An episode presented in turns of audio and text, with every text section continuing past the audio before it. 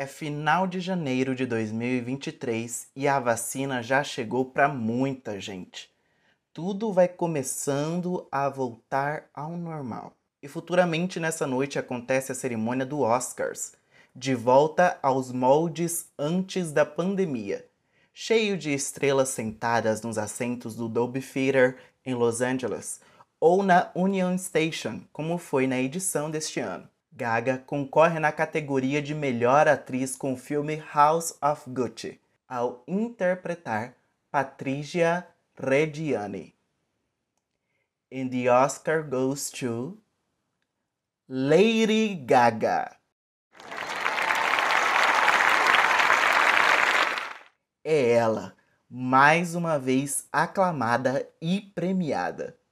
Não custa nada sonhar, vai.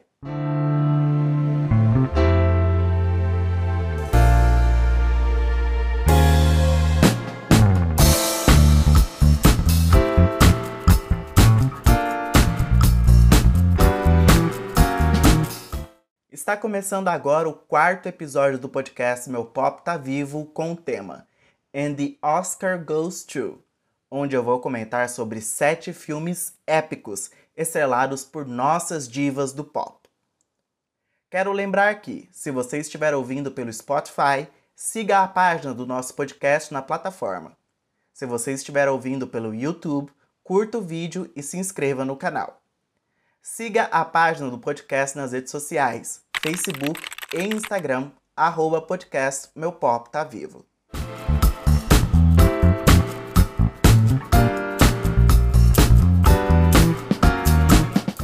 Aproveitando o buzz da cerimônia do Oscars 2021 nessa semana, eu não podia deixar de lançar um especial sobre filmes da cultura pop que são tão significativos, né?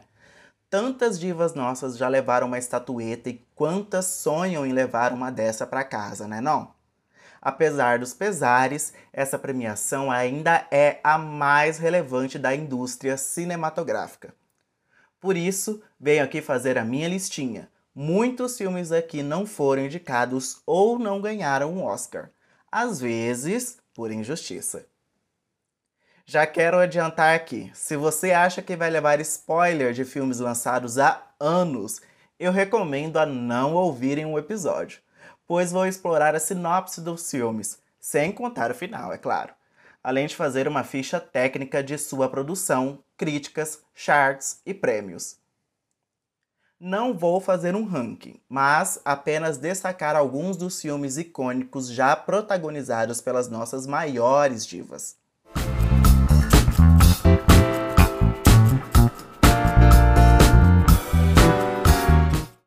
Começando em ótimo estilo, o clássico Burlesque, um musical estrelado por Xtina e a deusa Cher. O filme foi lançado em 24 de novembro de 2010 e conta a história de Ali, personagem da Christina, que trabalha como garçonete e sonha em ser uma performer. Ela sai do estado de Iowa e se muda para Los Angeles em busca de melhores oportunidades para dar início ao seu grande sonho.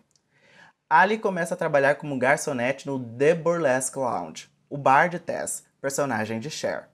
Ela fica encantada com o espetáculo organizado ali, envolvendo muita dança e canto no estilo Moulin Rouge, bem no estilo Lady Marmalade, sabe? Ali conhece Jack, personagem de Cam Gigandet, que trabalha no bar.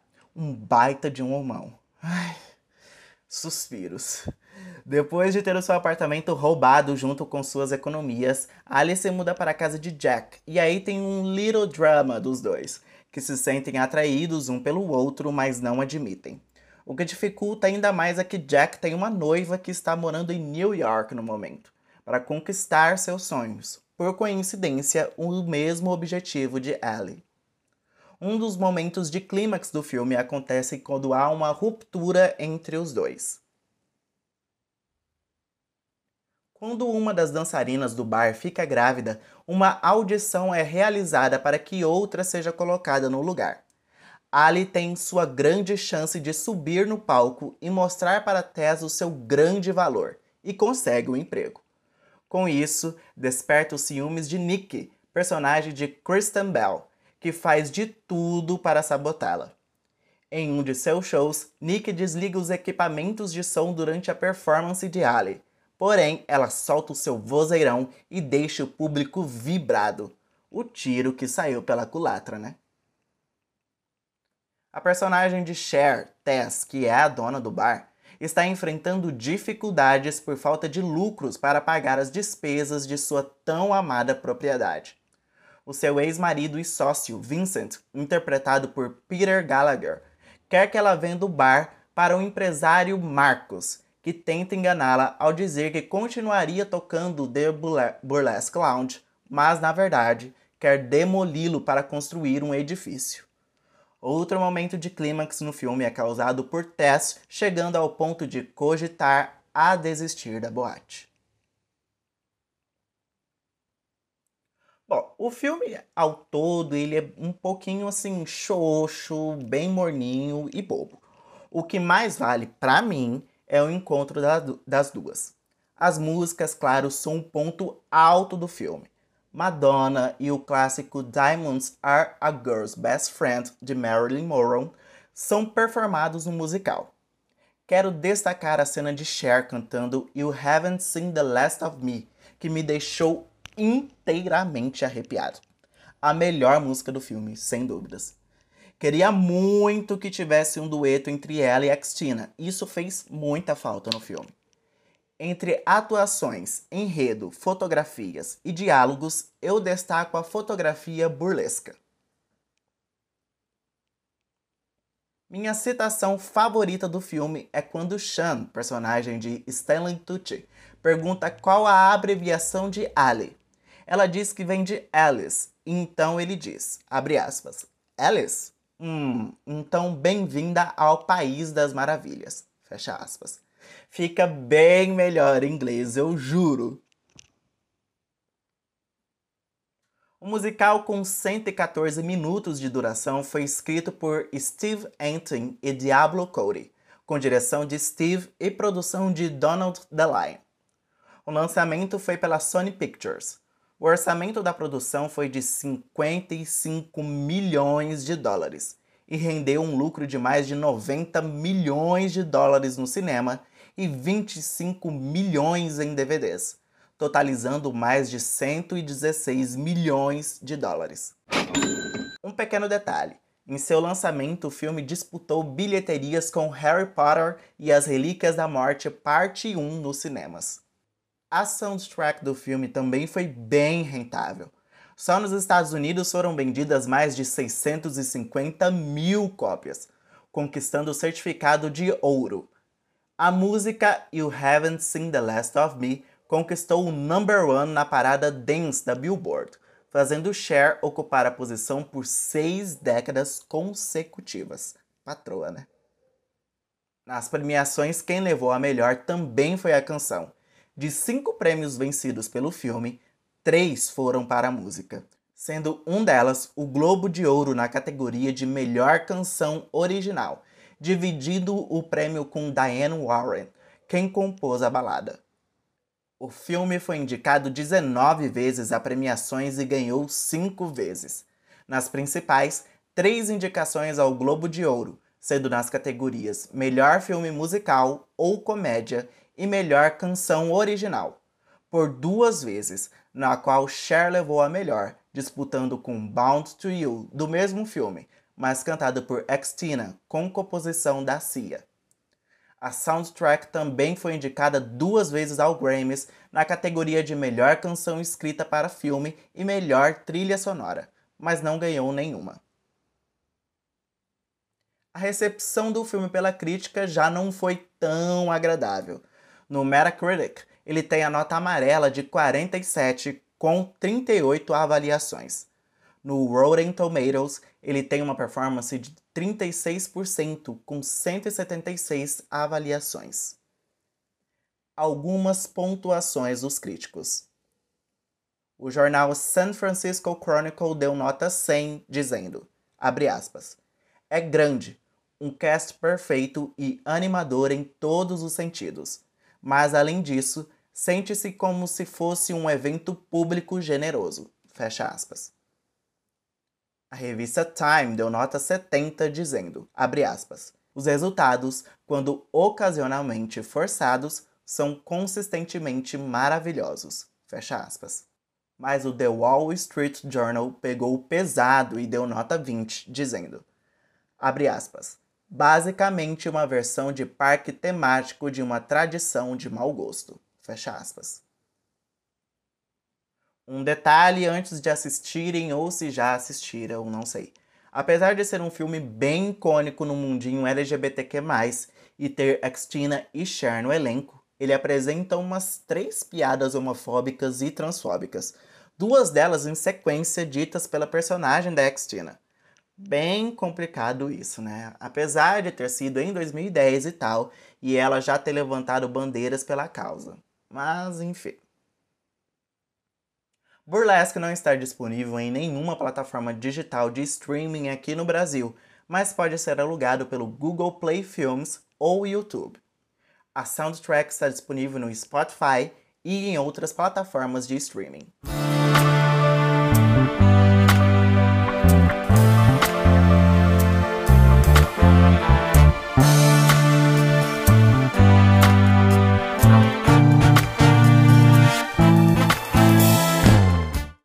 The shallow, shallow, in the shallow, shallow, we're far from the shallow now. Ai, gente, tô quase uma gaga, né? Claro que nessa lista não poderia faltar A Star is Born, ou Nasce uma Estrela, lançado em 2018. O drama tem outras três versões além dessa última que foi lançada. O enredo é praticamente a mesma coisa em todos.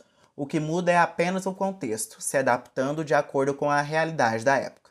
A primeira versão é de 1937, estrelada por Janet Gaynor e Frederick March. Em 1954, a segunda versão foi estrelada por Judy Garland e James Mason.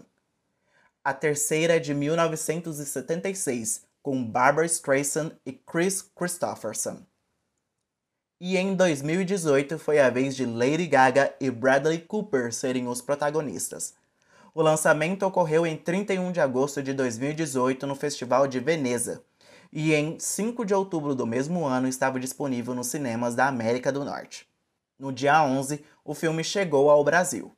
O trailer foi exibido primeiramente no Festival de Cinema de Tribeca, onde recebeu elogios do renomado ator Robert De Niro que disse confiar no trabalho de Gaga como atriz.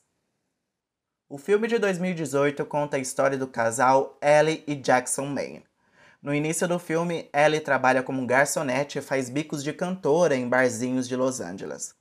Com a ajuda de seu amigo Ramon, personagem de Anthony Ramos, ela conhece Jackson, que é uma estrela da música country, em um desses shows em um bar onde rola apresentações de drag queens a gata soltou o vozeirão em francês com a música La Vie en Rose.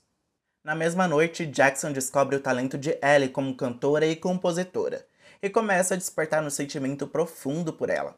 Ao deixá-la em casa após passarem a madrugada juntos, ele a convida para um de seus shows. Ellie primeiro se recusa por conta de seu trabalho. Mas depois ela deu a louca e se demite e ela vai ao encontro de Jack com seu amigo Ramon e no palco, os dois cantam a música Shallow. O mundo inteiro descobre ela através de um vídeo feito no show e que viraliza na internet, arrecadando milhares de views em pouquíssimas horas. Seu pai, Lorenzo, interpretado por Andrew Dice Clay, que sempre a apoiou, fica orgulhoso de ver o talento da filha ser reconhecido. A carreira dela começa a deslanchar, começando por uma turnê conjunta ao lado de Jack pelos Estados Unidos. Logo, Raz, um produtor interpretado por Rafi Gavron, a convida para assinar um contrato e dar início à sua carreira solo. Jack enfrenta o seu vício em álcool e drogas desde jovem, influenciado pelo pai. Seu apoio foi sempre o seu irmão Bobby, personagem de Sam Elliott, que também é seu gerente. Jack encontra em Ali o seu refúgio e, quando a mesma começa a focar em sua carreira, ele se sente acuado dá início a um relacionamento abusivo que a deixa atordoada e preocupada. Ellie, agora com a carreira de uma estrela pop em ascensão, é indicada ao Grammys. Na cerimônia, ela, belíssima, ganha o prêmio de Best New Artist, que foi entregue por Halsey. Essa cena é bem tensa e ao mesmo tempo triste. O final, para quem não viu as outras versões, é um pouco imprevisível e nos deixa um pouco aflitos. A Stars Born ao todo é bem dramático e nos deixa tocados e reflexivos. Eu gostei um pouco dele, porém em alguns momentos me pareceu que a Gaga estava interpretando ela mesma no filme. Sei lá. Mas ao todo vale a pena de se ver. Não é um grande merecedor de Oscar por atuações como muita gente achou, mas continua sendo muito bom. Entre atuações, enredo, fotografia e diálogos, eu destaco a fotografia. Minha citação favorita do filme é a clássica fala do Jack para Ellie, abre aspas, eu só queria dar mais uma olhada em você, fecha aspas. E ela faz aquela curvinha famosa do nariz. O longa tem a duração de 135 minutos. Foi escrito por Eric Roth, Will Fetters e Bradley Cooper. A direção foi apenas de Bradley. A produção contou com Bill Garber, John Peters, Todd Phillips, Lynette Howell Taylor e Bradley Cooper. O lançamento ficou por conta da Warner Bros. Pictures em uma associação com a Live Nation Productions e Metro Goldwyn Parker Pictures. O orçamento total do filme foi de 36 milhões de dólares. Já o lucro obtido alcançou mais de 434 milhões de dólares. Foi a produção mais rentável da Warner em 2018. Surgiram rumores que inicialmente o filme seria protagonizado por Beyoncé e deveria ter sido lançado no ano de 2012 ou 2013, mas teve de ser adiado devido à sua gravidez. Porém, ela acabou deixando o projeto em 2012. Isso foi desmentido por Bradley em 2015, quando ele havia sido escolhido para dirigir o projeto. Ele afirmou que a sua ideia inicial como protagonista sempre foi a Gaga, e ela chamou ainda mais a atenção dos produtores após ganhar um Globo de Ouro com a sua participação na série American Horror Story. Nomes como Leonardo DiCaprio, Christian Bale, Will Smith, Tom Cruise também foram cotados para dar vida a Jack antes de Bradley. Esperanza Spalding, além de Beyoncé, também foi uma das cotadas para dar vida a Ellie. O que mais se destaca no musical, é claro, são as músicas. Lady Gaga foi a grande compositora das canções performadas no filme e também exigiu que todas as apresentações fossem gravadas como se fossem um show ao vivo, pois não achava certo fazer playback. Ela tem gogó, né, querida? Elton John, Mark Ronson, Julian Michaels, Andrew Wallet e o DJ White Shadow são nomes que colaboraram no, no processo criativo das canções para o filme. Shallow foi o carro-chefe do musical. Se tornou uma das canções mais premiadas da história, com Globo de Ouro e Oscar para melhor canção original. No Grammys foi indicado quatro vezes e ganhou dois, sendo um para melhor performance de pop em grupo ou dupla e melhor canção escrita para mídia visual. A música alcançou o number one da Billboard Hot 100 e vendeu mais de 120 mil cópias na primeira semana, e atualmente conta com mais de 1 milhão e 200 mil no total. Atualmente a soundtrack tem mais de 2 bilhões de reproduções no Spotify e Shallow sozinha tem mais de 1 bilhão e 400 milhões de reproduções. Um hit é um hit, meu amor. Tocou até na Arábia Saudita. A Stars Born rendeu 278 indicações e ganhou 93 prêmios por sua performance. Nas premiações principais, foi indicado oito vezes ao Oscar, incluindo Melhor Atriz, Melhor Ator e Melhor Filme mas levou apenas o de melhor canção original, sendo o primeiro Oscar de Gaga. Na cerimônia tivemos aquela performance linda e emocionante de Shallow, quem lembra? Renderam até rumores de que Gaga e Bradley estariam tendo um affair, mas foi desmentido logo depois, até porque ele era casado na época. Enfim, No Globo de Ouro foram cinco indicações, incluindo melhor atriz e ator em filme dramático e melhor filme de drama, mas também levou apenas o de melhor canção original. As críticas ao filme foram no total positivas. No Metacritic, mantém a nota verdinha de 88 pontos, baseado em 60 avaliações. No Rotten Tomatoes, o filme ganhou o certificado Fresh e alcançou 90% de aprovação no site, baseado em 525 reviews. Algumas pontuações dos críticos. O The Wall Street Journal deu nota máxima, 100, ao filme, dizendo, aspas, a coisa mais simples a dizer de A Star is Born é que está tudo bem. Não o estar tudo bem como um ok dar de ombros, mas emocionalmente, quase milagrosamente bem em todos os cumprimentos. Fecha aspas. O The Guardian também deu nota máxima e disse, abre aspas, para uma estrela ganhar um prêmio, uma mão cheia de indicados derrotados precisam engolir suas dores, assim que o holofote se esvai deles. Para uma estrela entregar o choque do novo, a outra tem que receber o choque do antigo. A Stars Born tra transforma essa transação em uma história de amor. Fecha aspas. A revista Time deu nota 90 dizendo, abre aspas, é maravilhoso ver um cineasta de primeira viagem que está mais interessado em contar a história do que nos impressionar.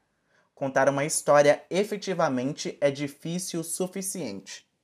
O melhor de tudo é que Cooper obteve sucesso em fazer um incrível melodrama para a era moderna. Fecha aspas. A Stars Born está disponível no serviço de streaming do Telecine e para locação no Google Play Filmes e YouTube. A soundtrack está disponível no Spotify e em outras plataformas de streaming.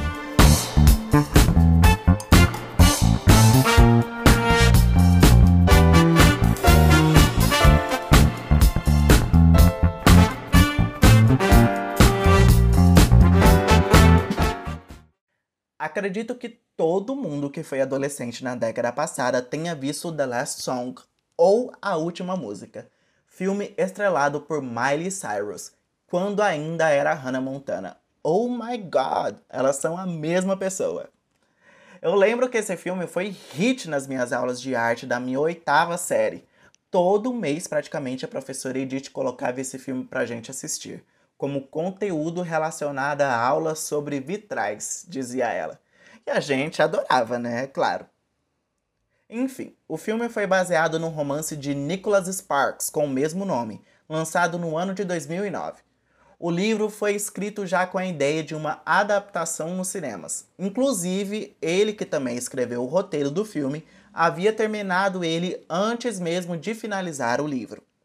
O que muda são pouquíssimas coisas. Na versão audiovisual, o local sede da história é no estado da Geórgia e no livro é na Carolina do Norte, ambos nos Estados Unidos. A mudança ocorreu por questões políticas, uma guerra fria entre os dois estados para ver quem seria a cadelinha da Disney nas próximas produções. Para quem não sabe, nos Estados Unidos os governos oferecem pacotes tributários para o incentivo de produções cinematográficas, e quem saiu ganhando nessa foi a Georgia onde é gravado diversas produções da Disney, incluindo a Marvel. The Last Song foca na história de vários personagens ao mesmo tempo, mas não perde a linha do filme. Por isso vou contar como é o drama de cada personagem focado ali. Começando pela estrela do filme, é claro, Ronnie ou Veronica Miller, personagem da Miley. É uma adolescente problemática que se revoltou com a separação de seus pais, Steve e Kim. Ela foi morar com a mãe em New York e teve problemas com um furto em loja. Ela tinha uma ligação muito forte com seu pai, que foi seu professor de piano. Quando se separaram, Ronnie parou definitivamente de tocar. No filme, ela vai passar suas férias de verão com Jonah, seu irmão mais novo, na casa do pai, onde os dois tentam reconstruir seus laços perdidos. Ronnie no início não tenta nem um pouco essa aproximação, mas tudo isso muda com a chegada de um novo amor, o eu. Os dois se aproximam após se unirem para salvar um ninho de tartarugas ameaçadas por guaxinins, Em pouco tempo, o casal já está totalmente apaixonado e Ronnie se encontra mais uma vez com a música e a família.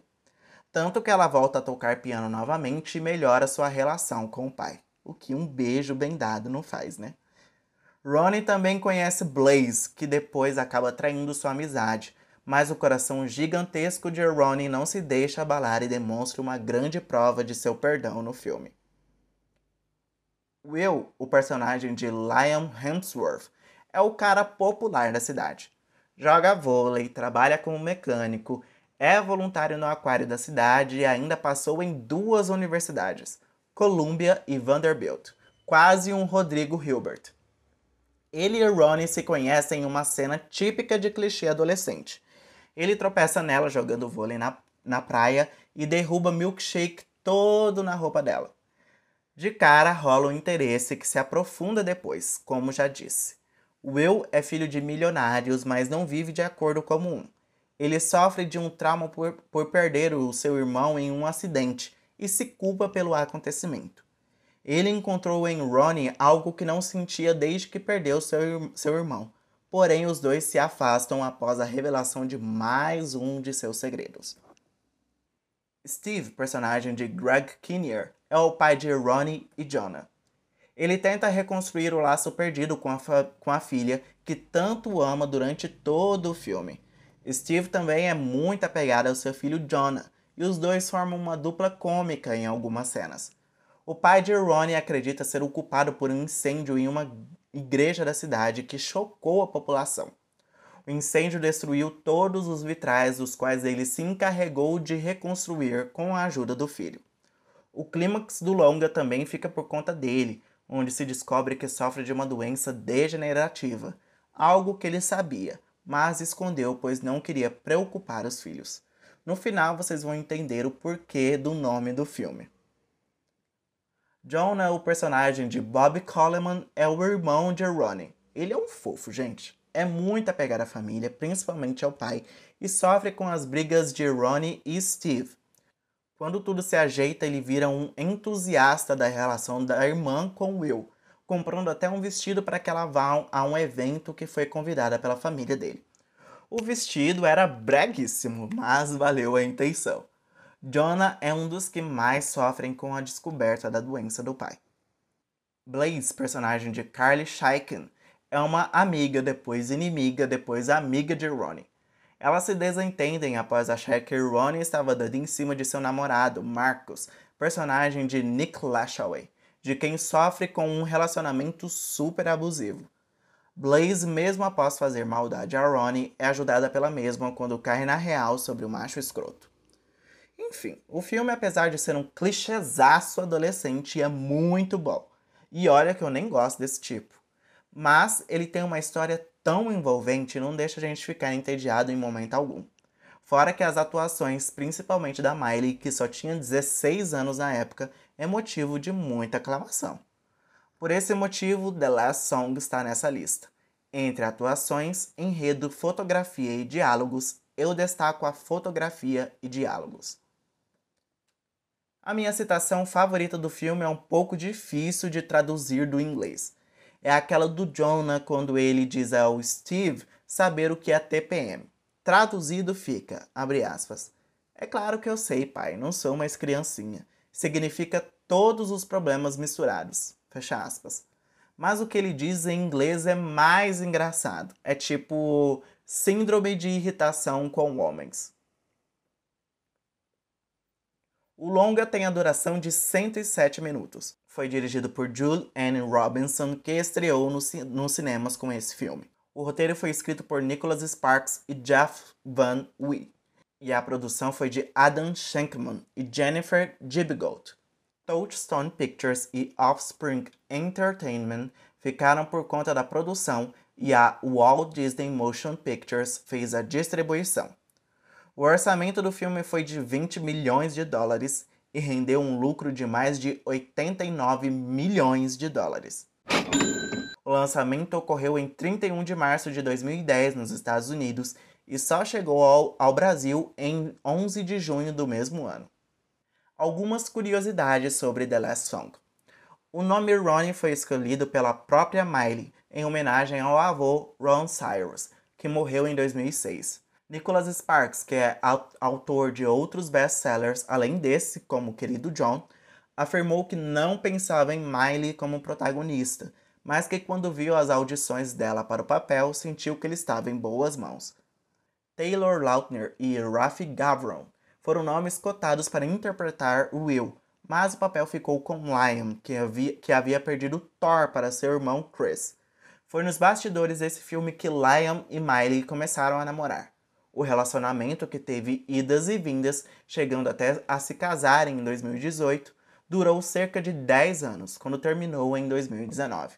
O casamento durou 8 meses. Na época das gravações, Miley era menor de idade, então muitas cenas noturnas foram gravadas por um dublê, pois as leis estadunidenses limitam os horários de menores em sets de gravação.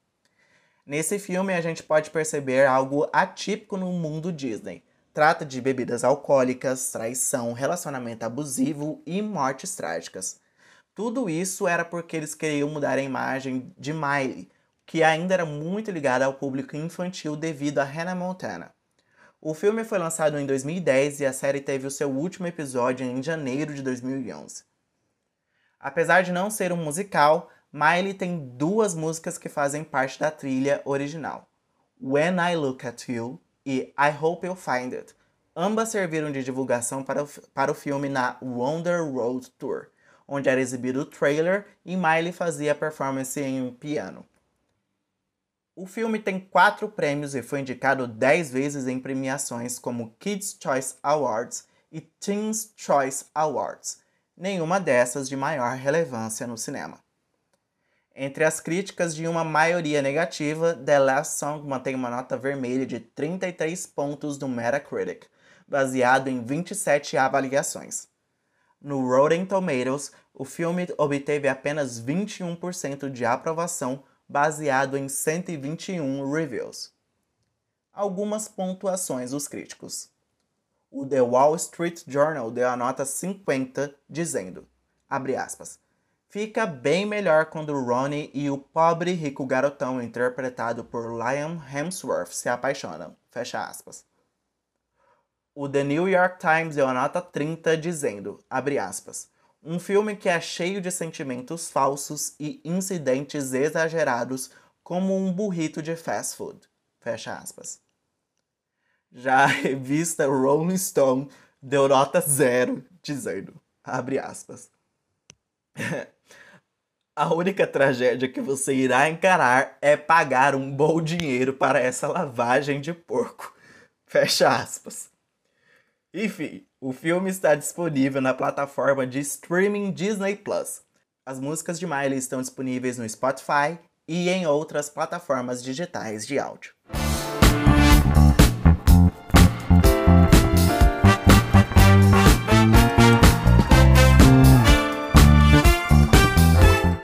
Esse filme que eu vou falar agora é um dos meus favoritos da vida.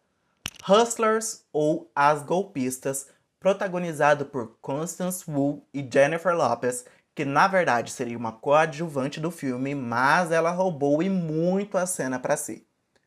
O filme é uma comédia dramática baseada no artigo The Hustlers at Scores, da jornalista Jessica Pressler, publicado em 2016 pela New York Magazine. O filme foi lançado em 7 de setembro de 2019 no Festival de Cinema de Toronto, chegando a celonas dos Estados Unidos em 13 de setembro e no Brasil em 5 de dezembro do mesmo ano. O drama conta a história de quatro strippers que organizam um esquema de golpes em empresários de Wall Street em New York, arrecadando milhares de dólares dos seus clientes. O ano é 2007 e Dorothy, personagem de Constance Wu, é uma stripper recém-iniciada em um clube da cidade. Ainda muito envergonhada para se entregar totalmente ao trabalho, ela dificilmente consegue obter lucro dos frequentadores da boate. Então ela conhece Ramona, personagem de Jennifer Lopez, que transforma a sua vida, a fazendo ser uma stripper de sucesso. Ramona já é experiente na profissão, Onde aparece, ela chama a atenção dos magnatas loucos por um rabo de saia. e ela sabe como arrancar dinheiro dos machos desesperados. As duas formam uma dupla imbatível e ambas saem lucrando milhares de dólares com o seu trabalho. Nessa primeira parte do filme aparecem as novatas Cardi B, que já foi stripper na vida real, e Lizzo, interpretando dançarinas da boate. Usher também aparece interpretando ele mesmo como um frequentador da casa. Com a crise econômica de 2008, os magnatas desapareceram do clube e muitas strippers precisaram encontrar novas maneiras de se sustentarem. Dorothy havia engravidado recentemente de seu então namorado e precisou se reinventar durante a crise. Mudou de cidade à procura de empregos, se separou e voltou a New York em 2011, ainda de mãos abanando. Ela teve que vender tudo o que havia conquistado na sua era de ouro. Ramona conseguiu um emprego em uma loja de roupas junto com a sua colega Mercedes, personagem de Kiki Palmer. Porém, o emprego não dava tempo suficiente que ela queria ter com a sua filha, Juliet, personagem de Agatha Salary na primeira fase e Emma Battis na segunda. Ao voltar para o clube de strip, Dorothy reencontra a Ramona, que a convida para participar de seu novo esquema, uma vez que o clube já não havia mais espaço para elas. Elas ainda eram um trio que contava com Ramona, Mercedes e Annabelle, personagem de Lily Reinhardt. E com Dorothy, a banda se tornou quatro. O golpe chamado por Ramona de pescaria consistia em quatro fases. 1. Um, uma das meninas iria encontrar os magnatas em um mesmo bar e pegá-los desprevenidos, como quem não quisesse nada. Com isso, a fase 2 se inicia, onde as irmãs, como elas se chamavam, se reuniam com a presa e as pescadoras. Ali, elas iniciavam uma conversa onde embebedavam a presa para chegar à fase 3. Nessa fase, elas os levavam bêbados a um quarto do clube de strip, onde os induziam a mais bebidas para que os empresários liberassem o cartão de crédito. Uma vez liberado, elas estouravam o limite, transferindo o dinheiro para si gastando no clube como recompensa aos donos. Na fase 4, elas mandavam os caras embora e se faziam de bobas quando eles iam cobrar pelo que tinha acontecido. Geralmente, Ramona quem lidava com isso. E ainda davam sorte, pois muitos clientes repetiam a dose. Icônicas, né? Fala a verdade. Sem contar que Ramona, rainha da classe trabalhadora, dá um show ao explicar que o motivo do golpe é simplesmente porque os empresários fizeram a mesma coisa com muitas pessoas em 2008. Muitos perderam empregos, casas, finanças, aposentadorias, tudo por culpa deles. Enquanto os mesmos conseguiram se manter e superar a crise de uma forma mais vantajosa que os demais. Karl Marx ficaria tão orgulhoso dela o prêmio era repartido entre as quatro e ainda sobrava para os baristas, seguranças e donos do clube de strip, para se ter uma noção do tamanho do faturamento na noite. Enfim, tudo foi fluindo. O golpe foi adicionando drogas nas bebidas dos empresários para que o estrago pudesse ser ainda maior e chegaram até incluir mais strippers no plano, selecionadas a dedo por Ramona, que comandava a gangue. Elas estavam cada vez mais ricas, Porém, diversos acontecimentos foram desmantelando esse plano e o clímax é criado quando elas se separam novamente. Infelizmente, as rainhas foram pegas e tudo o que acontece depois você pode ver no filme. Esse, como eu já disse, é um dos meus favoritos não só de filmes estrelados por divas pop, mas de filmes como um todo no geral. É realmente sensacional. As atuações de Jennifer e Constance são magníficas. A J-Lo serviu tanto nesse que me faz esquecer alguns filmes péssimos que ela já fez parte. Entre atuações, enredo, fotografia e diálogos, eu destaco as atuações, enredo e diálogos. A minha citação favorita não poderia ser outra além dessa de Ramona que diz, abre aspas, esse país inteiro é um clube de strip. Tem pessoas que jogam o dinheiro e tem pessoas que fazem a dança. Fecha aspas. Simplesmente icônica. O longa tem 110 minutos de duração. Foi dirigido e roteirizado por Lorraine Scafaria. A produção foi de Jessica Albon, Will Ferrell, Elaine Goldsmith Thomas, Jennifer Lopez e Adam McKay. As companhias produtoras do filme foram Gloria Sanchez Productions, SDX Films, New Yorkan Productions e Annapurna Pictures. A distribuição foi da STX Entertainment. O filme teve um orçamento de 20 milhões e 700 mil dólares e lucrou mais de 157 milhões e 400 mil dólares no total. Apesar de não ser um musical, Hustlers tem uma trilha sonora perfeita. Já começando com Control de Janet Jackson, tem Give Me More da Britney Spears, Birthday Cake de Rihanna e termina com Miss You Much também da Janet. É impecável. Algumas curiosidades sobre o filme. Constance Wu foi disfarçada de stripper a uma boate para se adaptar ao personagem e fez 600 dólares em sua primeira noite. J-Lo começou a treinar pole dance durante a gravação do filme e ela logo se adaptou ao ritmo do objeto, porque ela é uma performer nata, né? As gravações do clube ocorreram em um verdadeiro clube de strip em Long Island, New York, com o nome de Show Palace. Foi J-Lo quem convidou Cardi para o filme que logo aceitou, pois o papel de Diamond era muito a cara dela. A verdadeira Ramona, Samantha Barbas, processou as companhias produtoras do filme alegando que J-Lo roubou a sua história e estavam usando sua imagem sem a sua permissão. Samantha pede uma indenização de 40 milhões de dólares. O processo ainda ocorre na justiça.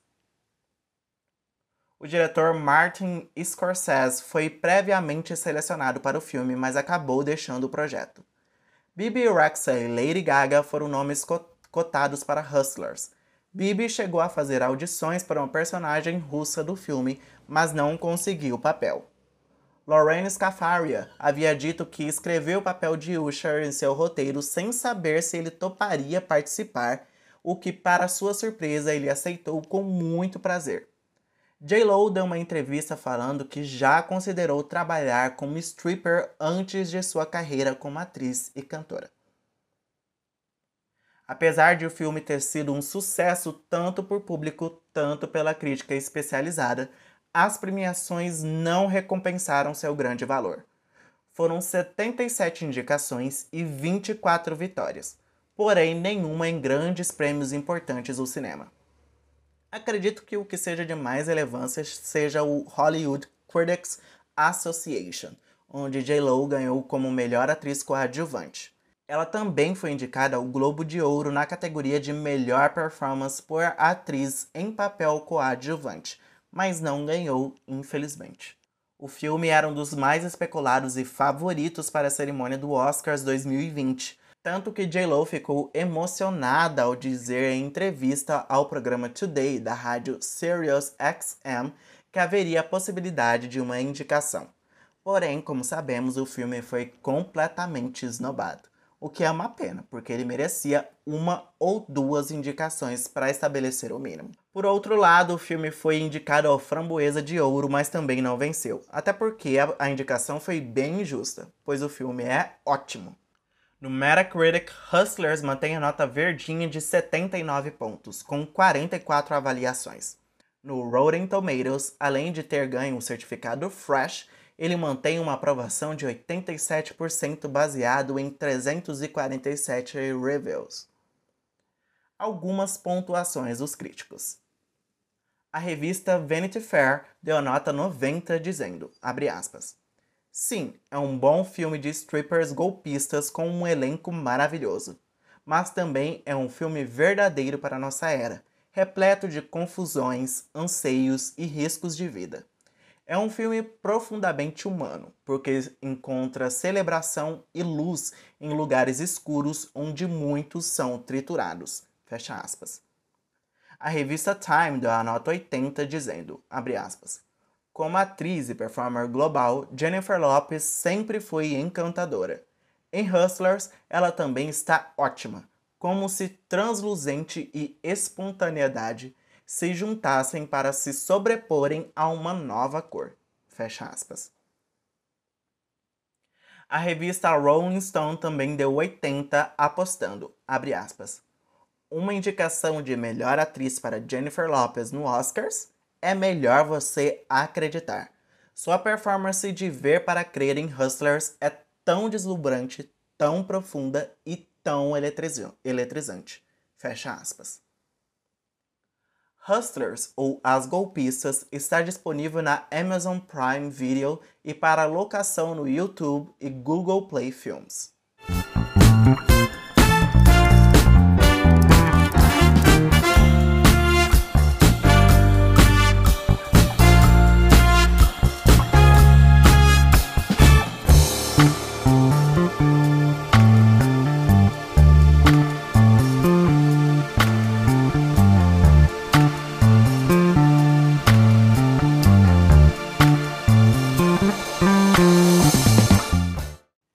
Filme é um dos meus musicais favoritos e foi estrelado pela minha diva suprema, Beyoncé.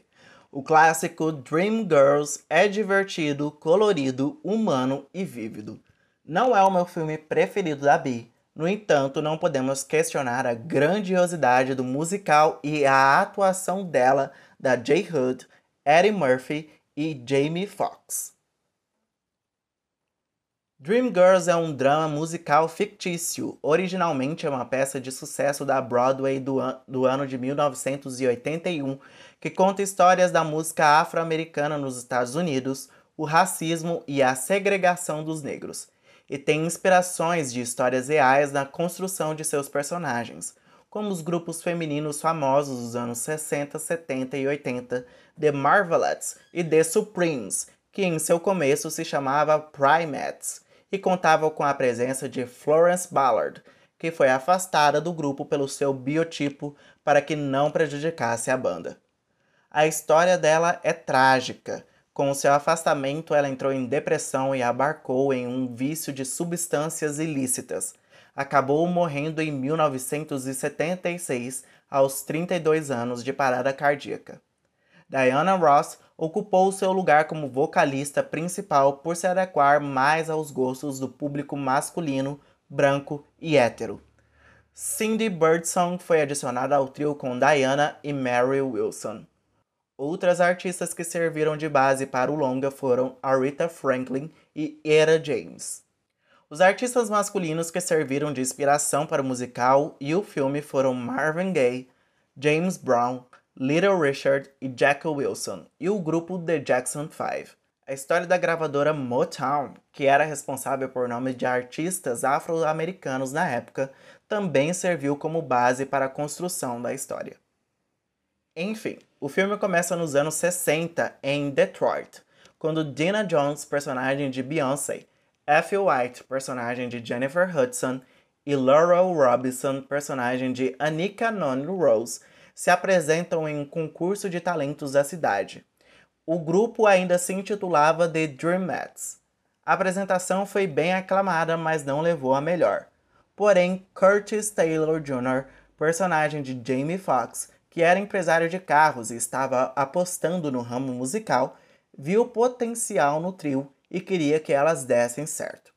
Então ele arranjou o primeiro trabalho para elas como um backing vocals do astro do R&B James Thunder Early, personagem de Eddie Murphy. A parceria foi mediada através de uma negociação entre Curtis, que se tornou empresário das garotas, e Mary Madison, personagem de Danny Glover, que era empresário de James. O conjunto se tornou um sucesso de primeira. Fizeram um turnê pelos Estados Unidos e conseguiram uma residência no Caesars Palace, em Las Vegas. Elas gravaram uma música com James que estourou nas rádios de black music americana, porém foi roubada por um cantor branco, o que era uma realidade bem comum naqueles anos. Mas Curtis não desanimou. Ele viu que o seu empreendimento estava dando certo e decidiu vender a sua loja de carros para investir na carreira das garotas e apostou tudo o que tinha nelas. As garotas se tornaram maiores que James e conseguiram residência solo em Vegas. Porém, F, que era a maior voz do grupo, teve que ser backing vocal junto de Laurel, pois sua voz e seu biotipo eram muito além do que o público gostaria de ver. Essa é a, se a semelhança com as The Supremes. F, claro, não gostou disso e ficou decepcionada com Curtis, com quem estava tendo um affair. Porém, ela continuou no grupo até um certo momento quando ela viu que não dava mais. Ao se arrepender e tentar voltar, já tinha sido substituída por Michelle Morris, personagem de Sharon Leo. F então fica desempregada e volta para Detroit, e o grupo, agora chamado The Dreams, continua seu trabalho ao redor do país. Curtis se torna um magnata do ramo e agora é dono de gravadora e empresário de grandes artistas, incluindo James Early, que deixa Marty de lado. Com a fama e riqueza em mãos, Curtis decide apostar em Dina para trabalhos além da música, como no filme Cleópatra. Os dois já estavam namorando. Ele deixa seus artistas agenciados para trás e foca em Dina como sua maior estrela, o que entristece James, que já não fazia mais sucesso e se viciou em cocaína. James era casado, mas mantinha uma relação com Laurel, às escondidas por anos. Porém, um trágico acontecimento separa os dois. Aí que começa o clímax do filme. O passar dos anos vai acontecendo sem que a gente realmente note. F já tem uma filha crescida, fruto de seu caso com Curtis, mas que não revelou a ele. Ela ainda procura emprego, mas não consegue nada. Dina vive um relacionamento abusivo por parte de Curtis e tem uma vida infeliz, apesar de seu sucesso. Cecil White, personagem de Keith Robinson, parceiro de Curtis desde o seu início como seu produtor musical, fica decepcionado com as atitudes de Curtis e se demite da companhia. O final de toda essa história você vê assistindo ao filme, pois eu já contei demais. Esse musical, para mim, é perfeito do início ao fim. Mas, para quem não curte o estilo, acredito que não vá gostar. Pois é aqueles musicais que os personagens cantam até na hora da discussão. Eu amo e muito. É um filme eletrizante não te deixa entediado de forma alguma. Apesar de ele ser fictício, muitas situações são baseadas em acontecimentos reais e causam uma reflexão em quem está assistindo. Entre atuações, enredo, fotografia e diálogos, eu destaco as atuações, o enredo e mais. O figurino dos personagens, principalmente da Dina, extremamente elegantes. Acho que é um dos melhores figurinos de filmes que eu já vi. Sobre Dream Girls, eu não tenho uma citação favorita, mas a minha cena favorita, e acredito que seja a de muitos, é a de F. White cantando And I'm telling you, I'm not going. Galera, assistam pelo menos essa cena, por favor. É muito satisfatória a interpretação da J. Hood do início ao fim nessa cena. As emoções que ela transparece, ai, é incrível. Fora a voz dela, né? Quando a gente acha que vai acabar, ela dá uma nota ainda maior que me deixa arrepiado dos pés à cabeça. Sensacional. O longa tem 131 minutos de duração. Foi dirigido e roteirizado por Bill Condon. O roteiro é baseado na peça original de Tom Ian. A produção foi de Lawrence Mark. As companhias responsáveis pela produção e distribuição do filme foram DreamWorks Pictures e Paramount Pictures, sendo a Lawrence Mark Productions também responsável apenas pela produção. A estreia ocorreu em 15 de dezembro de 2006 apenas em algumas cidades dos Estados Unidos, e em 12 de janeiro de 2007 foi o dia do grande lançamento. O filme chegou ao Brasil apenas em 16 de fevereiro de 2007. O orçamento foi de 80 milhões de dólares e obteve um lucro de mais de 155 milhões de dólares. A adaptação de Dreamgirls para o cinema levou um baita tempo para acontecer. Isso porque o papel de Dina, personagem principal do filme, não estava dando certo com nenhuma das escolhidas. As cotadas para o papel eram Whitney Houston, que estava no topo das paradas naquele momento e não teria tempo para as gravações. E depois, no início dos anos 90, o papel seria de Lauryn Hill, mas não foi para frente. Kelly Price foi o outro nome cotado para interpretar F, mas não deu certo devido ao fracasso do diretor Joel Schumacher como diretor de cinebiografias musicais. Por isso, a Paramount colocou o projeto na gaveta.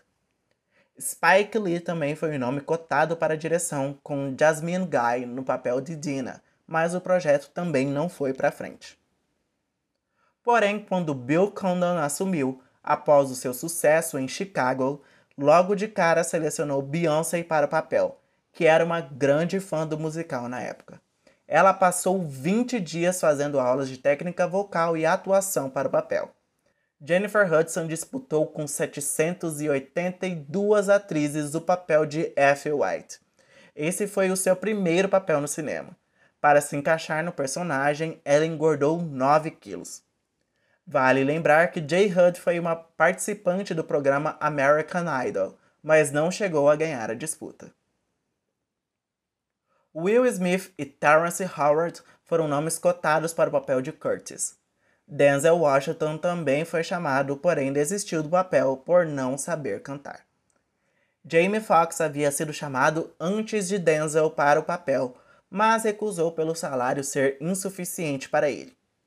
Mas quando ficou sabendo que Beyoncé e Eddie Murphy estavam escalados para o filme, repensou a ideia e aceitou o trabalho. Só não sei se foi com o mesmo salário. Os cantores Usher e Omarion Grandberry foram nomes cotados para o papel de Cecil White. Usher não conseguiu o papel por conflitos na agenda, dando a vitória para Keith Robinson. Anika Noni Rose, de 1,58m, teve de usar salto 15 para aparecer nas câmeras junto de Beyoncé, que tem 1,70m, e J. Hud, que de 1,75m. O filme conta com trechos do discurso de I Have a Dream de Martin Luther King e cenas da sangrenta rebelião de Detroit, onde ocorreu uma guerra civil entre a comunidade negra e a polícia local. O motivo é, claro, a violência policial contra a comunidade negra. Uma versão estendida do filme também está disponível, intitulada de Director's Cut, ou Corte do Diretor. O musical do filme foi um sucesso. As músicas foram de sua maioria originais do filme e não da peça teatral, sendo produzidas pelo grupo de R&B The Underdogs, Harvey Mason Jr. e Damon Thomas. A trilha sonora chegou ao number one da Billboard 200 e conquistou o certificado de platina nos Estados Unidos, vendendo mais de um milhão de cópias no total. Recebeu uma indicação ao Grammy na categoria de melhor trilha sonora para filme, mas não ganhou. Listen de Beyoncé e And I'm Telling You I'm Not Going de Jennifer Hudson foram seus singles principais, porém não atingiram boas posições na Billboard Hot 100 tendo atingido um pico de 61 e 49, respectivamente. Beyoncé divulgou sua faixa em seu álbum B-Day, lançado em setembro de 2007, e fez um momento especial sobre o filme na The Beyoncé Experience Tour, onde cantou um medley de faixas do musical. Dreamgirls ocupou a primeira posição no ranking de vendas em DVDs que existia na época são mais de 2 milhões de cópias vendidas, segundo dados de 2008. Nas premiações de cinema, o filme também foi um sucesso. Foram 92 indicações e 67 vitórias. Dentre elas, o Oscar de melhor atriz coadjuvante para Jennifer Hudson e melhores efeitos sonoros. No Globo de Ouro, Jennifer Hudson também ganhou como melhor performance de atriz coadjuvante e Eddie Murphy como melhor performance de ator coadjuvante. O filme também foi premiado como melhor comédia ou musical. No BAFTA, mais uma vitória da Jennifer com o prêmio de melhor atriz coadjuvante. Beyoncé não foi acreditada na indicação da música Listen ao Oscar por não ser a compositora.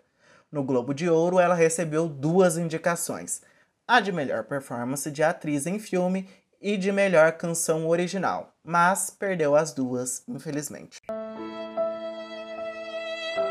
O filme foi bem avaliado pela crítica. No Metacritic, mantém a nota verdinha de 76 pontos, baseado em 37 críticas. No Rotten Tomatoes, recebeu o certificado Fresh e mantém uma aprovação de 78% baseado em 208 reviews algumas pontuações dos críticos. O jornal Los Angeles Times deu nota 90 dizendo, abre aspas, Dreamgirls é um completo combo musical. um triunfo do old school glamour nas telas e nós não iríamos querer de outra maneira. Fecha aspas. A revista Rolling Stone deu a nota 88 dizendo, abre aspas, esse bebê deslumbra como ninguém em lugar algum, fecha aspas. O jornal New York Post deu nota 75 apostando, abre aspas, Dreamgirls pode ser bom o suficiente para o Oscar de melhor filme. Ótimos figurinos, cenários e coreografia ajudam. Mas além do trabalho estelar da outrora participante do American Idol, e Murphy está longe de ser um ótimo filme. Fecha aspas. Dreamgirls está disponível na Amazon Prime Video e para locação no YouTube e Google Play Filmes. A soundtrack original está disponível no Spotify e em outras plataformas digitais de áudio.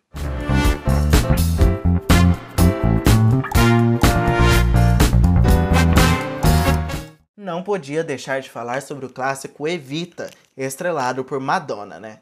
O musical é extremamente marcante e forte no geral. Evita conta a história da modelo, atriz, estrela do rádio e representante política Eva Perón, considerada uma das pessoas mais influentes da história argentina. Eva se casou com o presidente Juan Domingo Perón em 1945, e seu trabalho em favorecimento à classe trabalhadora foi um marco histórico nas mudanças políticos sociais que se acometeram aos mais pobres na Argentina. A adaptação foi inspirada no musical britânico de 1978 do músico Tim Rice e dirigido por Harold Prince. O filme começa com o anúncio da morte trágica de Evita em uma sala de cinema, o que faz o público parar de assistir a exibição e partir para as ruas em luto. Depois ele volta no tempo contando a história de Eva desde a sua infância, interpretada por Maria Lujan Hidalgo. Filha bastarda de um fazendeiro, ela, diferente de seus irmãos, não foi registrada por seu pai, o que acreditam ter lhe causado um trauma. Quando o pai morreu, quase que sua mãe Juana, personagem de Victoria Suss, e seus irmãos não tiveram oportunidade de se despedir, impedidos pela viúva oficial de Juan Duarte. Sua infância e adolescência foram vividas em condições precárias. Na cidade de Junín, Evita foi alimentando a sua ambição de ser uma grande mulher em aspectos sociais e políticos. Ela tinha como modelo profissional e pessoal a atriz norte-americana Norma Shearer. Ela, já adolescente, afirma que só se casaria com um príncipe ou presidente. Aos 15 anos, se envolve com o amante de sua mãe, o dançarino Agustin Magaldi, personagem de Jim Neal, e o convence a levá-la para Buenos Aires. Chegando na cidade, ele logo a deixa e evita se envolve em vários relacionamentos tendo em mente a busca de seus objetivos. Ela logo alavanca sua carreira de modelo, atriz e estrela do rádio de grande sucesso.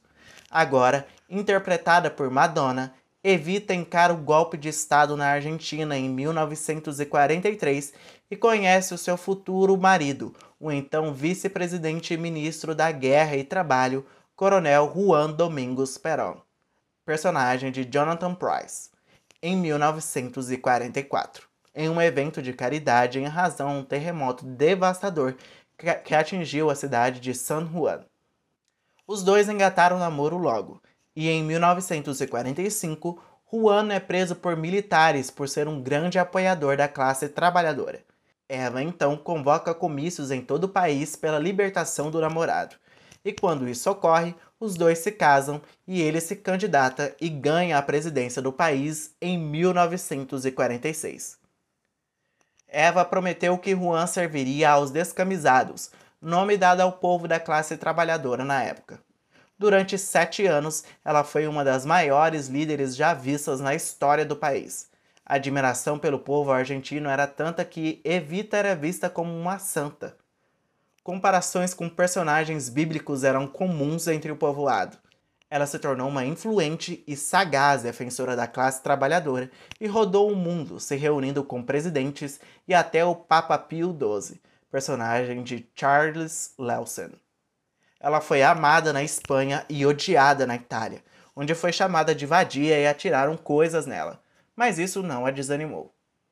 O filme termina com a consagração de Evita em um ícone popular e histórico que sempre ficará gravado na história do povo argentino. O final eu deixo para vocês verem e tirarem suas próprias conclusões. O filme todo é narrado por Che, personagem inspirado no guerrilheiro cubano Che Guevara, interpretado por Antônio Bandeiras. O drama musical ao todo é muito instigante e eletrizante. Para quem gosta de história musical, ele é um combo perfeito, pois entrega a perfeição em suas duas formas. Entre as atuações, enredo, fotografia e diálogos, eu destaco a fotografia e os diálogos. Como em Dreamgirls, eu não tenho uma citação favorita, mas sim uma parte do filme, na qual Evita canta e dança o clássico Don't Cry For Me Argentina. É simplesmente de arrepiar, lindo e muito icônico. O longa tem 135 minutos de duração. Foi dirigido por Alan Parker, produzido por Robert Stigwood, Andrew Vina e Alan Parker. As companhias produtoras responsáveis foram Hollywood Pictures, Synergy Pictures, RSO Films e Dirty Hands Productions. A distribuição foi de Buena Vista Pictures e Synergy Productions. A estreia do filme ocorreu em 25 de dezembro de 1996 nos Estados Unidos e só chegou ao Brasil em 28 de fevereiro de 1997. O orçamento total do longa foi de 55 milhões de dólares, obtendo um lucro de 141 milhões de dólares. Apesar de ser um filme que representa uma história de tamanha importância para a Argentina, ele não foi bem recebido no país, devido às críticas de Madonna à população, os chamando de aspas, não civilizados.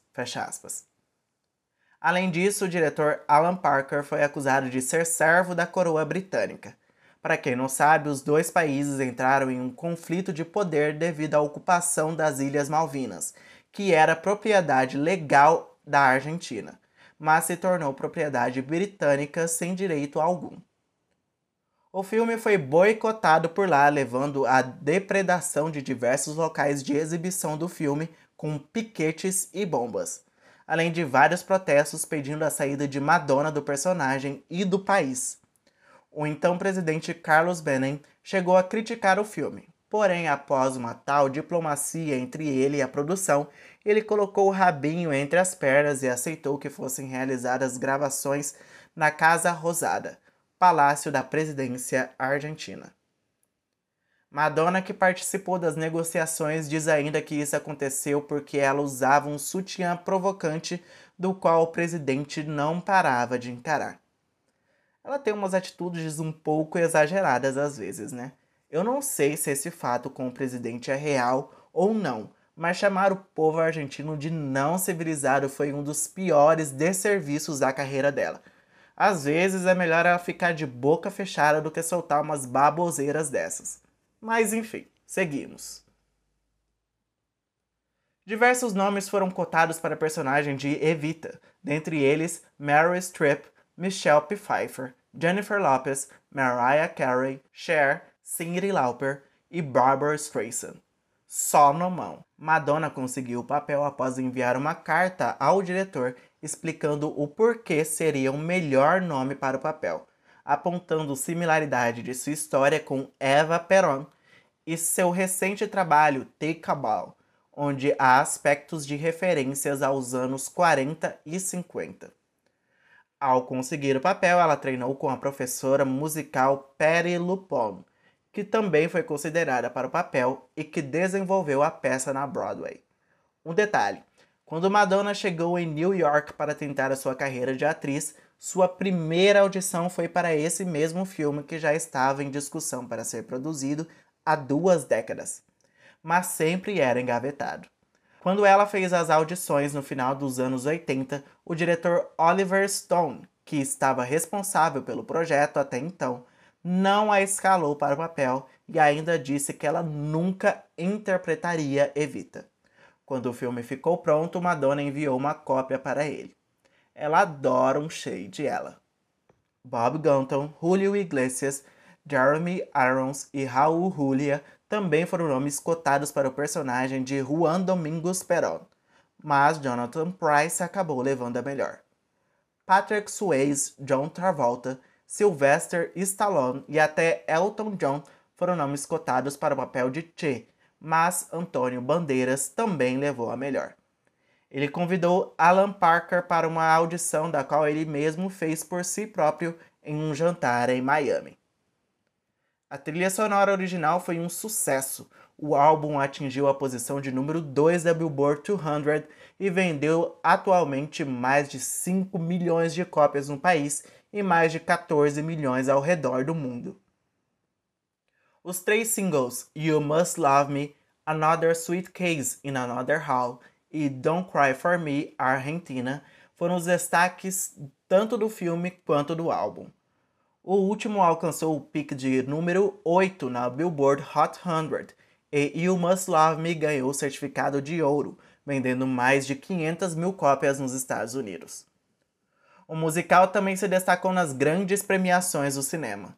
Foram 19 vitórias de 43 indicações, sendo elas um Oscar de 5 indicações da categoria de melhor canção original com You Must Love Me.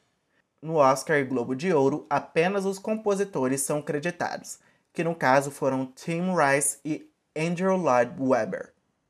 Os atores não foram indicados em nenhuma das categorias, mas no Globo de Ouro ela, ela levou a melhor.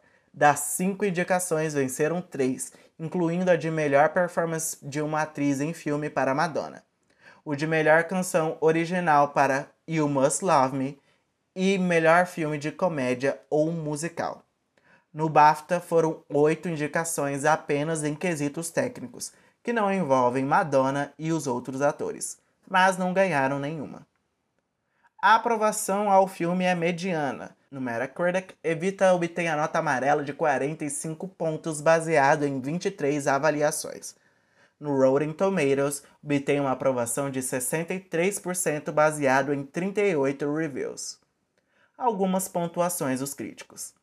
A revista Time deu a nota 90 dizendo, aspas, mas essa Evita não é apenas um longo e complexo clipe musical. Isso funciona e respira como um filme real, com personagens que fazem valer a nossa afeição e profundas suspeitas. Fecha aspas.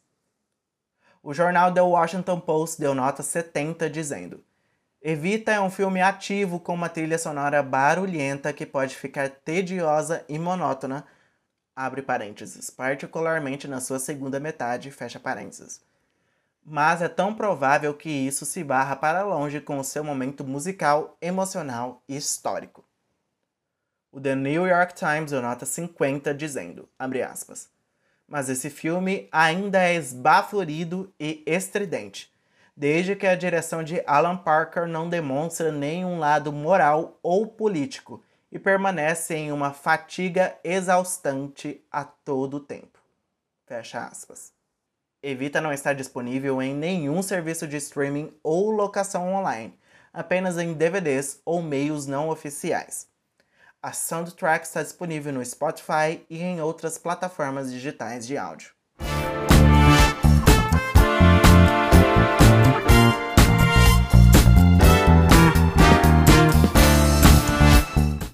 Bom, chegamos ao último filme dessa lista que, modéstia à parte, foi um arraso, né?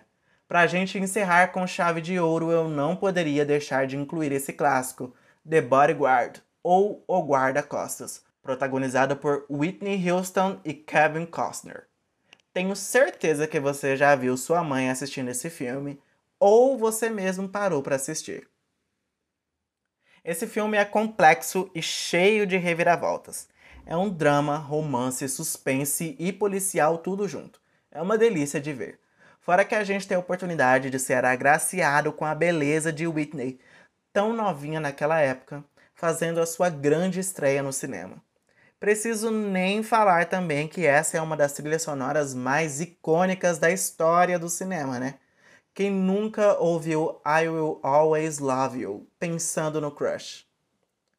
O filme conta a história de Frank Farmer, personagem de Kevin Costner, um guarda-costas que fez a segurança de presidentes dos Estados Unidos e agora precisa vigiar os passos de uma atriz e estrela do R&B, Rachel Marron, personagem de Whitney Houston, e sua família, que inclui seu filho Fletcher, um garotinho super carismático e inteligente, personagem de Devon Nixon, sua irmã Nikki, personagem de Michelle Lamar Richards, que guarda o ressentimento de ter sido ofuscada por Rachel, Bill Devaney, personagem de Bill Cobbs, gerente de Rachel e quem procura os serviços de Frank, Cy Spector, personagem de Gary Camp, assessor de Rachel, Henry, motorista da artista, personagem de Christopher Burt, e Tony, personagem de Mike Starr, um dos seguranças da cantora. Todos, menos o filho, se transformam em suspeitos dos ataques. Após Rachel receber ameaças através de cartas, bombas e invasões em seu domicílio, das quais ela nem sabia, Bill decide oferecer a Frank o posto de guarda-costas para que a segurança dela seja reforçada e que se descubra quem está por trás de todas essas atrocidades. Rachel desaprova sua contratação e dá ataques de estrelismo em resposta às atitudes de Frank em relação à sua segurança. Quando ela se vê em perigo após ser atacada em uma apresentação, ela consente e aceita sua ajuda. Porém, os dois acabam tendo um caso que dificulta ainda mais o trabalho de Frank. Rachel fica ainda mais contrariada ao perceber que suas investidas não deram certo e provoca a ira do segurança. Ao ser indicada ao Oscar por um de seus filmes, o Queen of the Night, ela promove um evento em Miami para uma fundação voltada à cura da AIDS, e dali surge o clímax do filme. Ela e sua família se retiram para a casa de campo do pai de Frank, porém eles são perseguidos pela pessoa que quer de alguma forma assassinar Rachel. O acontecimento grave muda o destino de sua vida. Na cerimônia do Oscars, mais tensão, pois é lá que pode ocorrer o ataque final do assassino. Eu já contei muito, muito, muito. O resto você vê assistindo ao filme. No geral, eu gosto bastante de The Bodyguard. Porém, ele tem não só um ou dois, mas vários furos de roteiro. O plot é um pouco previsível, mas inexplicado, assim como outras coisas que também ficam sem explicação. Eu também achei, o filme muito acelerado, deixando de explorar boas histórias que poderiam render grandes cenas. O Frank também foi colocado como típico homem branco salvador, sabe? Mas eu adorei muito o estilo mulher livre e desimpedida de Rachel, bem à frente de sua época. Enfim, apesar de tudo, continua sendo um clássico. Entre atuações, enredo, fotografia e diálogos, eu destaco os diálogos e não posso deixar de fora a trilha sonora. Minha citação favorita do filme é quando uma mulher se aproxima de Frank cortejando, dizendo a ele que ficou assistindo de um canto durante toda a festa em Miami. Ele devolve para ela, abre aspas. Então por que você não volta para ele e continua assistindo? Fecha aspas. Talvez tenha ficado sem noção por aqui, mas quando assistirem vão entender o contexto. O longa tem a duração de 129 minutos. Foi dirigido por Mick Jackson produzido por Kevin Costner, Lauren Kasdan e Kim Wilson. O roteiro também foi de Lawrence Kasdan. As companhias responsáveis foram a TIG Productions e Kasdan Pictures. A distribuição foi da Warner Bros. Adoro falar isso, distribuição Warner Bros. O filme estreou em 25 de novembro de 1992 e só chegou ao Brasil em 15 de janeiro de 1993. O orçamento total para sua produção foi de 25 milhões de dólares e arrecadaram surpreendentemente mais de 411 milhões de dólares, sendo o segundo de maior bilheteria no mundo no ano de 1992 e já chegou a entrar para a lista das 100 maiores de todos os tempos. Durante as gravações do filme, Whitney sofreu um aborto espontâneo e precisou se afastar por um tempo para se recompor. Provavelmente seja por isso que, no pôster oficial, a pessoa que Kevin está segurando nos braços não é Whitney, mas sim a sua dublê. A foto foi tirada após ela precisar sair do set para descansar e Kevin acabou gostando muito do retrato, a fim de não mudá-lo. Isso foi revelado quase 27 anos depois do lançamento do filme em 2019. The Bodyguard foi rejeitado 67 vezes até que fosse definitivamente gravado. Nos anos 70, Diana Ross era cotada para interpretar Rachel ao lado de Steve McQueen, como Frank. Depois trocaram por Ryan O'Neill, mas o projeto não deu andamento devido à impossível reconciliação dos dois que haviam recém terminado o namoro. Para a versão atual, nomes como Dolly Parton, Janet Jackson, Joan Jett, entre outras, foram consideradas para interpretar Rachel assim como Madonna, mas Kevin Costner vetou seu nome do projeto como resposta a uma troca de farpas entre os dois, onde Madonna fez para eles um sinal de vômito, após Kevin dizer que o seu especial In Bad with Madonna era ajeitado. Porém, Kevin fez uma campanha para que Whitney estrelasse o filme, pois acreditava ser o papel certo para ela. Ele até a recomendou que não fizesse aulas de atuação, pois queria que ela fosse natural. No entanto, a atuação de Whitney no filme foi alvo de muitas piadas de mau gosto e críticas, tanto que muitas cenas precisaram ser cortadas rapidamente antes do trabalho final. Whitney chegou a oferecer aulas de canto a Kevin em troca de que ele a ensinasse a atuar. Uma sequência do filme estava programada para acontecer e provavelmente incluiria Lady Di no cast, mas infelizmente ela morreu antes de que fosse dado o andamento. Whitney também veio a falecer em 2012 e uma continuação ficou fora de cogitação. Porém, a Warner está tentando um reboot do filme desde 2011. Vamos ver onde isso vai dar.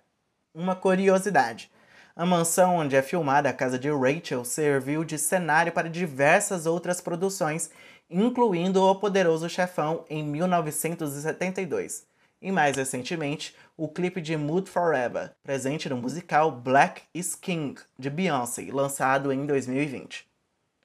Sabemos que a trilha sonora de The Bodyguard foi um sucesso sem precedentes. A soundtrack é a mais vendida da história do cinema, com mais de 45 milhões de cópias ao redor do mundo, sendo 18 milhões apenas nos Estados Unidos. O álbum é o 15º mais vendido do país e atingiu o topo da Billboard 200 na semana de lançamento. Também foi responsável pela vitória de Whitney no Grammys de 1993, ganhando o prêmio de Álbum do Ano e no Brit Awards como a melhor, melhor soundtrack. Ela teve que fazer uma turnê de divulgação do trabalho nos anos de 1993 a 1995 devido a seu sucesso estrondoso. Em comemoração aos 25 anos do filme, Novas versões musicais da trilha foram disponibilizadas no álbum I Wish You Love More from the Bodyguard. O carro-chefe desse álbum claramente foi I Will Always Love You, tema do filme. Ele também foi number one na Billboard Hot 100 e vendeu mais de 10 milhões de cópias ao redor do mundo, sendo 8 milhões apenas nos Estados Unidos. A música foi a mais tocada dos anos de 1992 e 93, o maior hit dos anos 90 e a segunda música de maior sucesso por uma artista feminina. Foi eleita pela Billboard como uma das melhores músicas de todos os tempos na posição de número 63. Whitney ganhou os Grammys de gravação do ano e melhor performance de artista pop solo com o single.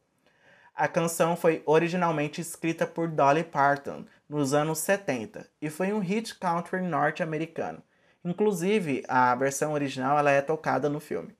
Mas apenas com a regravação de Whitney foi que ele se tornou um sucesso. Afinal, a música foi feita para ela e isso ninguém discute. Outras músicas de grande destaque são I Have Nothing e Run to You. As duas foram indicadas tanto ao Oscar de melhor canção original quanto ao Grammy de melhor canção escrita para filme ou televisão, mas não chegaram a vencê-los. Os dois singles atingiram os picos de 4, 4 e 31 na Billboard Hot 100 e venderam mais de 1 milhão e mais de 500 mil cópias, respectivamente. O single I'm Ever Woman também foi um grande destaque e é o meu preferido desse clássico. Ele atingiu o número 4 na Billboard Hot 100 e vendeu mais de um milhão de cópias nos Estados Unidos. Apesar de ser um grande sucesso em premiações com sua trilha sonora, o filme não foi indicado por quesitos técnicos ou atuações nos prêmios principais dos cinemas. Foram 21 indicações e 10 vitórias, tendo sido indicado até o Framboesa de Ouro em 7 categorias. Eu também não vou mentir aqui e dizer que merecia muito um Oscar ou Globo de Ouro, porque deixou um pouco a desejar mesmo, mas não deixa de ser, de ser icônico. The Bodyguard recebeu críticas negativas ao todo. No Metacritic, apresenta a nota vermelha de 39 pontos, baseado em 20 críticas. No Rotten Tomatoes tem uma aprovação de 33% baseado em 46 reviews. Algumas pontuações dos críticos. O jornal San Francisco Chronicle deu a nota máxima 100, dizendo aspas. Não há por que fingir ao dizer que é um filme perfeito. Eu ainda duvido de que aproveitaria mais se fosse um. Fecha aspas. Já o The New York Times deu a nota 40 dizendo, aspas, profundamente vago. Os excessos desfocantes e The Bodyguard, um conto de um agente de segurança botoado contratado para proteger uma glamurosa popstar, lá se esconde o potencial para um filme atraente. Fecha aspas.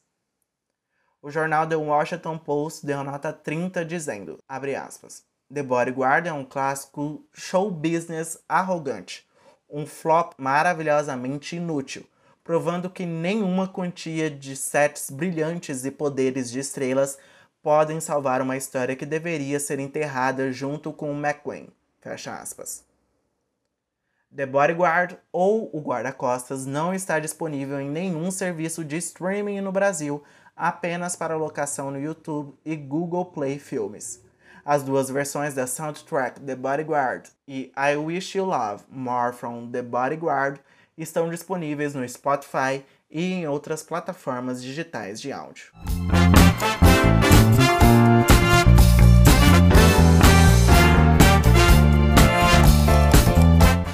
Hoje não teremos momento que hino! E que bomba! Do episódio, por motivos de o assunto não ser compatível, além de que eu já expressei minhas opiniões sobre os filmes aqui.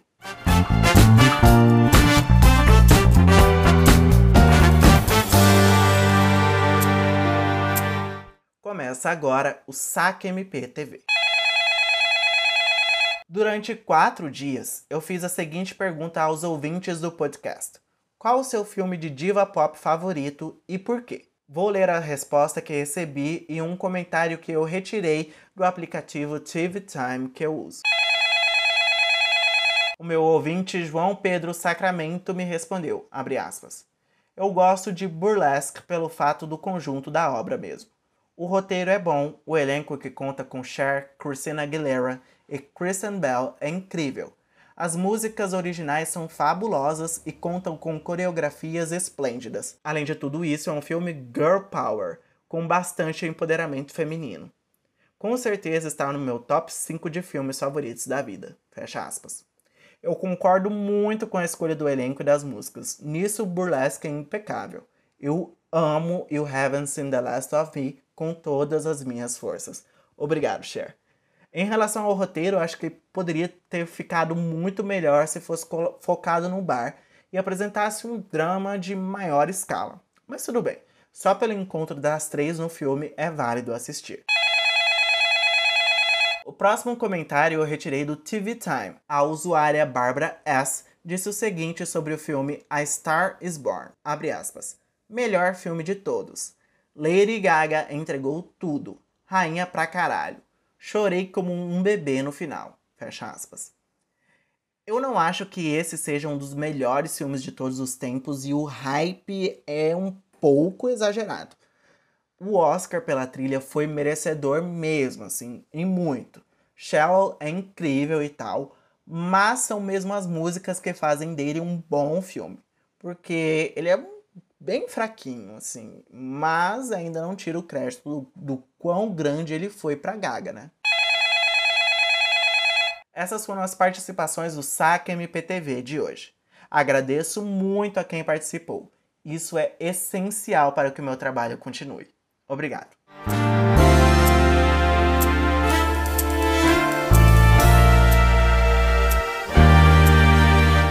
Algumas de nossas grandes divas estão envolvidas em projetos futuros no cinema. Como já disse aqui, Lady Gaga está em House of Gucci, ao lado de Adam Driver, Jared Leto e Al Pacino, sob a direção de Ridley Scott, através da Metro Goldwyn Parker, Scott Free Productions, United Artists e Universal Pictures. O filme contará a história de Patricia Reggiani, quem mandou assassinar Maurizio Gucci, personagem de Adam Driver. A previsão de lançamento é para novembro ainda deste ano. Desculpem a todos pelo meu italiano, não sei se foi tão fluente como deveria ser, mas é isso aí. Madonna irá dirigir o seu próprio filme biográfico, além de ser a responsável por sua roteirização ao lado de Diablo Cody, um dos escritores de Burlesque. O filme não será um musical como ela mesma já garantiu, mas suas canções aparecerão de alguma forma. Após criticar a produção do filme em 2017 e 2019, afirmando que, abre aspas, apenas eu sei o que passei e o que vivi. Apenas eu posso contar a minha história, fecha aspas. Ela conseguiu com a Universal Pictures a participação no desenvolvimento do projeto. Ainda não há data definida para o lançamento, o nome, que inicialmente seria Blonde Ambition, pode ser alterado. A atriz Florence Pugh está entre a maior cotada para dar vida à artista nas telonas, mas apenas Madonna dará o veredicto final. Rumores circulam de que Beyoncé pode integrar a lista de produtores da trilha sonora do filme Black Panther 2. Apesar de terem sido desmentidos os boatos no ano passado por fontes ligadas à Disney, este ano, o mesmo rumor voltou a circular, afirmando que a companhia estaria disposta a fechar um contrato de 100 milhões de dólares com a cantora para sua participação no projeto. Vale lembrar que o primeiro filme do Black Panther, ou Pantera Negra, foi vencedor do Oscar de melhor trilha sonora original em 2019, se tornando o primeiro filme de super-herói a atingir o feito. Será que Queen Bee conseguirá o mesmo com seu possível trabalho na franquia? Eu espero muito que sim. Anota minhas preces aí, Senhor Deus.